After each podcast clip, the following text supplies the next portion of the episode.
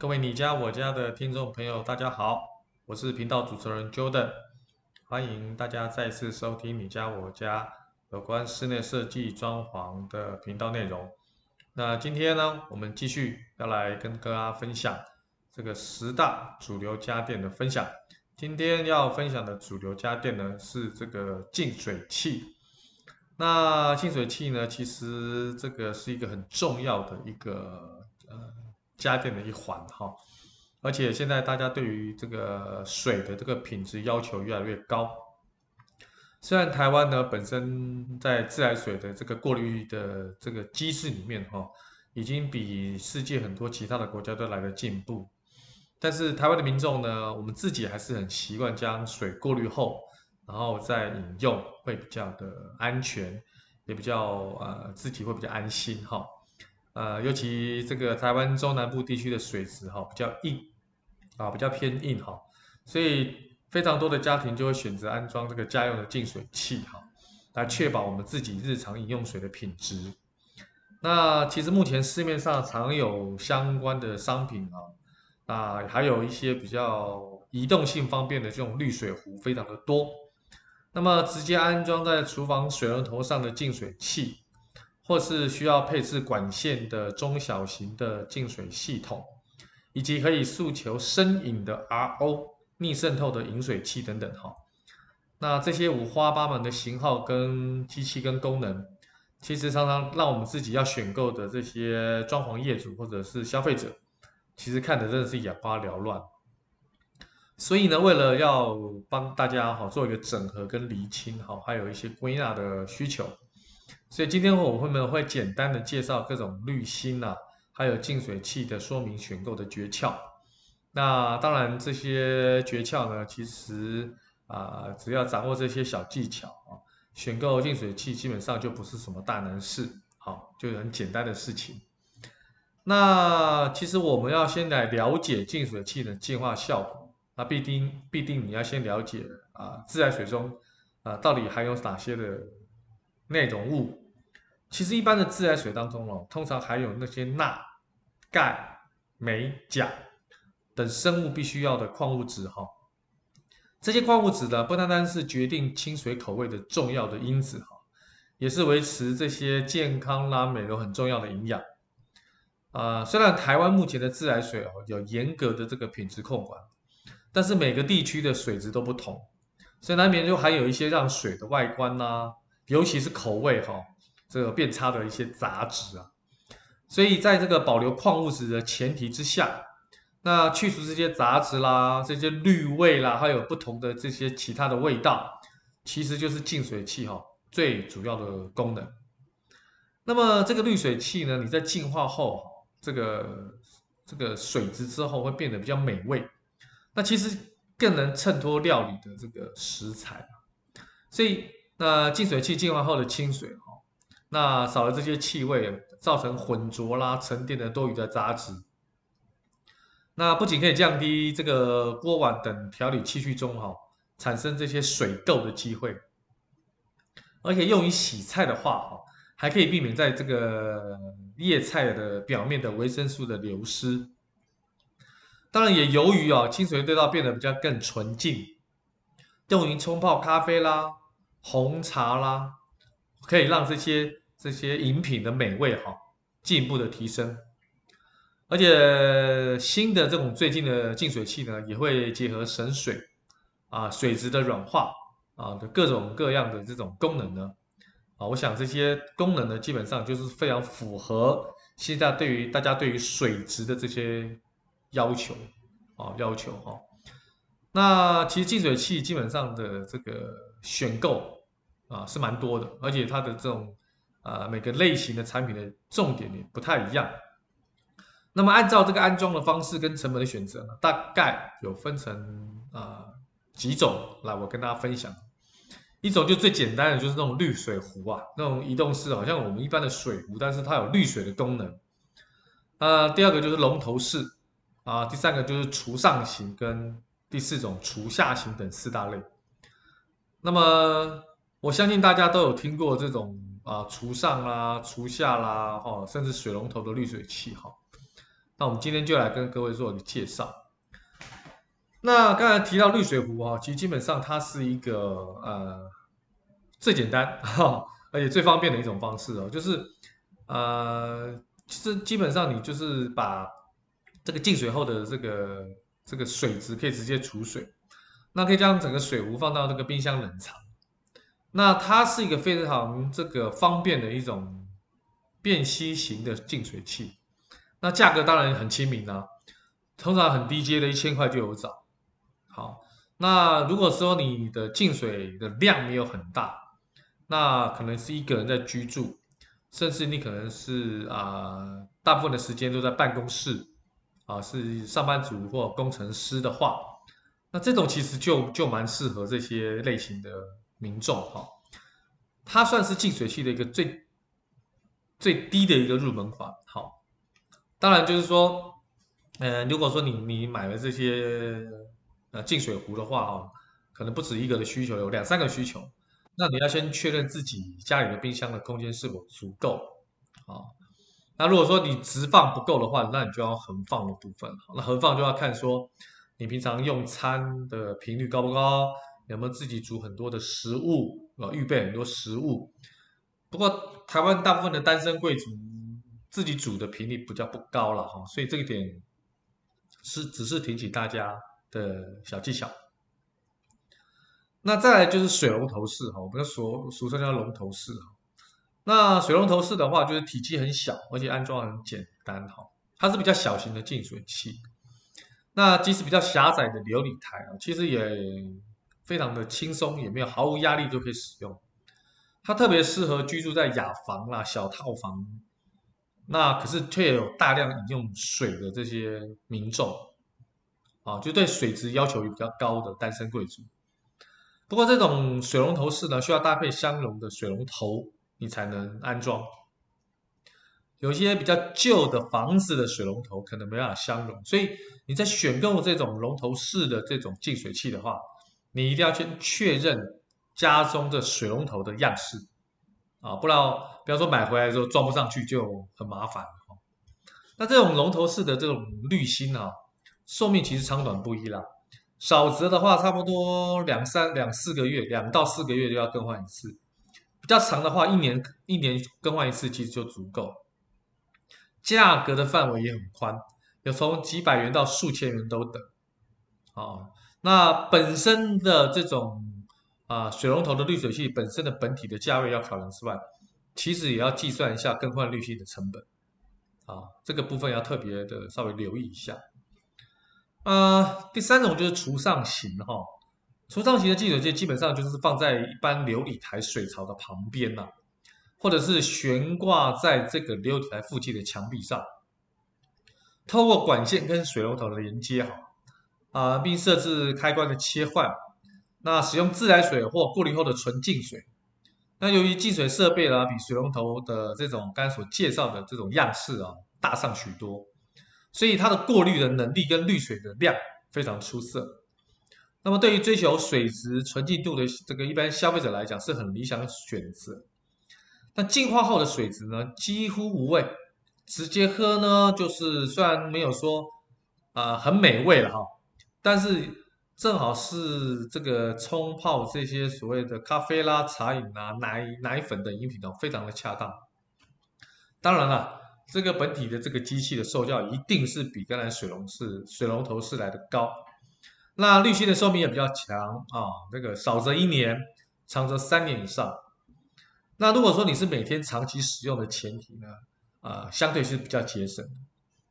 呃，而且此外，它如果产出纯水之外呢，也可以呃部分的机种可以提供这个酸性水啦，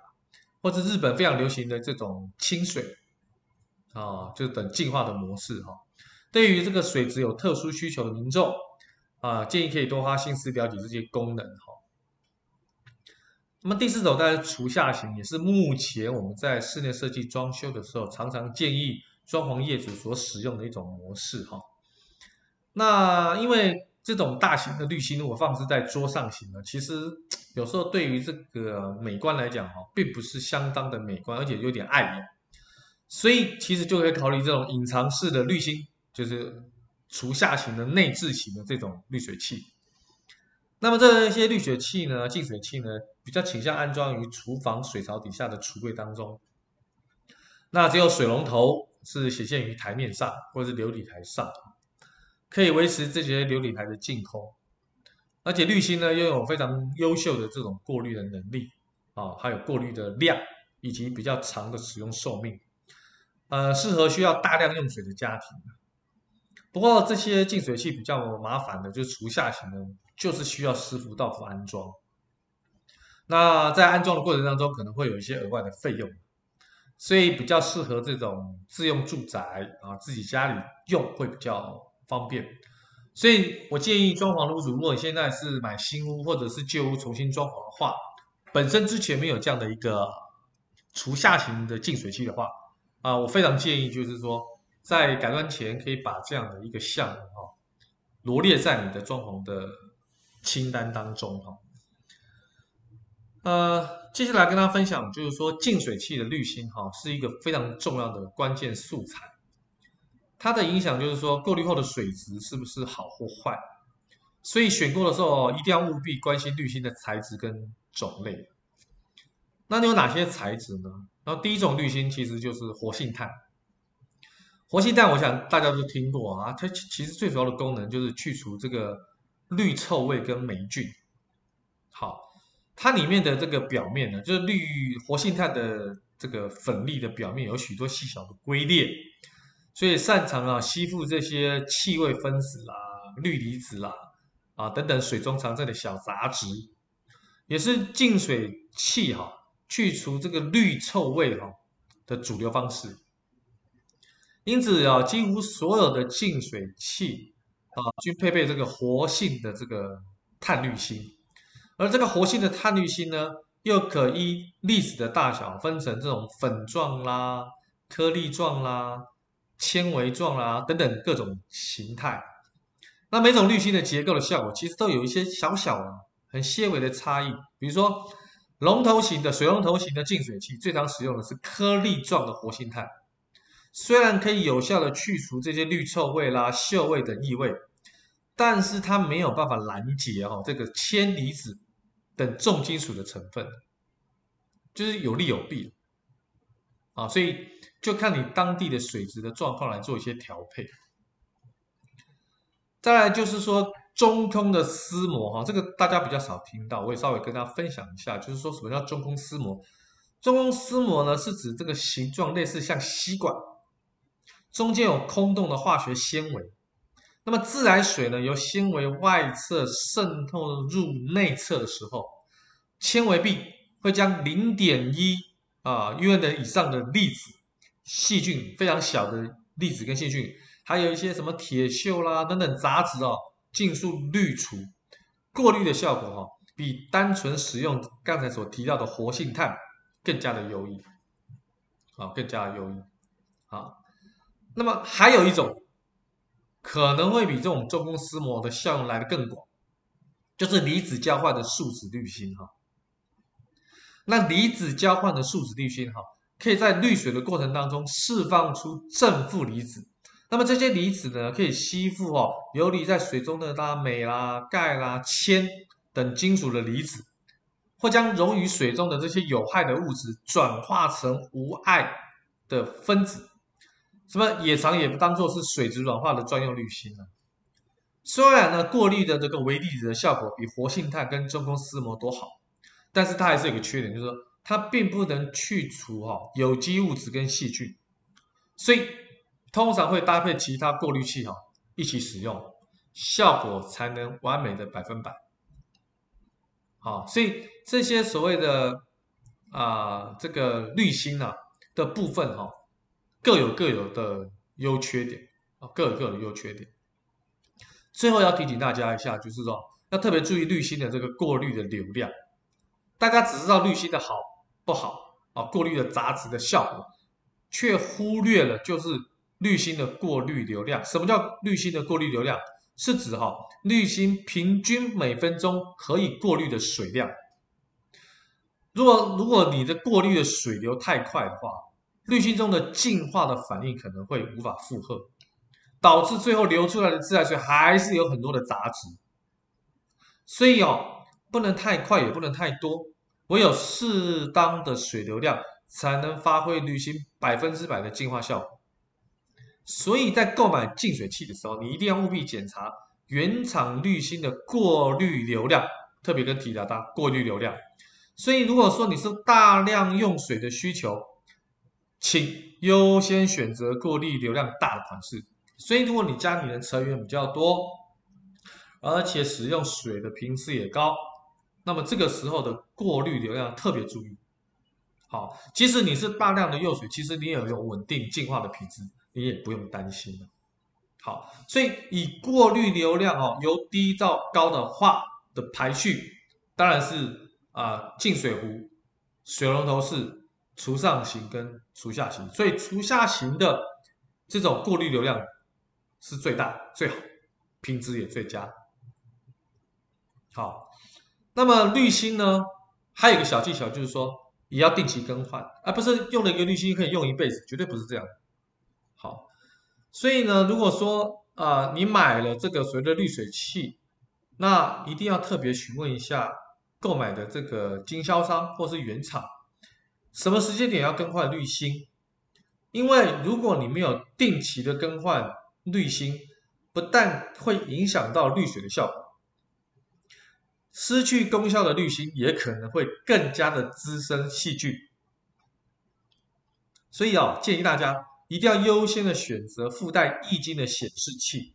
可显示滤芯啊损耗的款式。那么这种款式可以根据啊频率使用的频率哈，还有过滤量的显示滤芯的寿命，让这个消费者跟使用者得知哦最佳的替换时机。好，不过现在有最新的净水器啊，特别注意就是机身清洗的容易度，就跟现在买那个洗衣机一样，自己有自动清洁的功能。所以有些龙头式的净水器虽然容易取下、清洁方便哦，但是在清洗过程当中，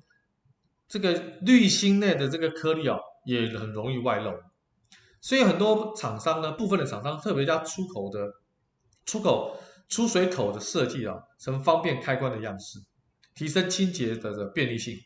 那么选购商品时，多注意这些额外的细节哈，那你后面的维护保养哈，会更加的轻松。啊，更加的轻松。好，那我想啊，购买滤水器呢，商品的部分啊，也要经过第三方机构的认证，那么安全性自然就有说服力。好，所以这些国际的认证、国家认证的商品，啊，不管是日本的净水器协会，或台湾的 SGS，或日本的这个 JIS 哈，都是管理净水器品质重要的认证机构。那这些认证的商品一定会在包装上显示合格的标章，那选购这样的净水器基本上就不太有太大的问题。好，那这些呢都是啊、稍微跟大家分享啊净、水器。那很多人也有提到，就是说，哎，怎么 Jordan 你没有这个介绍这个 RO 逆渗透的滤芯哈？其实 RO 逆渗透滤芯跟中空丝膜是差不多类型。好，差不多类型哈，只是刚才提到的中空丝膜的呃滤口哈，大概是零点一微米哈，但是 RO 逆渗透是零点零零零一的微米，啊，所以基本上它能过滤的东西更多，啊，也是目前公认哈最纯净的过滤方式。但是也有一种说法，就是说，这个如果你一直追求非常纯净的纯水的品质哈。反而会把一些刚才所提到很需要的矿物质给过滤掉。那么这个水本身没有养分，喝下去之后呢，可以对身体啊，其实基本上虽然没有害处，可是也没有过多的帮助啊，过多的帮助哈。所以呢，我想跟大家分享，就是说啊，原则上来讲的话，就是啊，在净水器的部分哈，大部分我们是希望能透过我们台湾的自来水厂。到我们家里这段的管线当中所产生出来的一些金属物质、杂质，不管是因为湿度、温度、管线的长短啊，造成的这些呃有害的物质的出现，我们希望通过净水器把它过滤，但是我们也绝对不希望通过净水器把本来应该好的东西给过滤掉。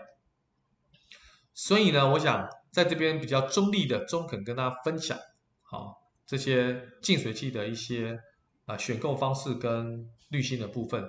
啊，就希望大家能够啊先有一个呃底，然后可以很清楚知道啊选购的小技巧。那么在真正选购的时候，去现场再跟经销商或者是大卖场这些专业的人员哦做所谓的面对面的沟通。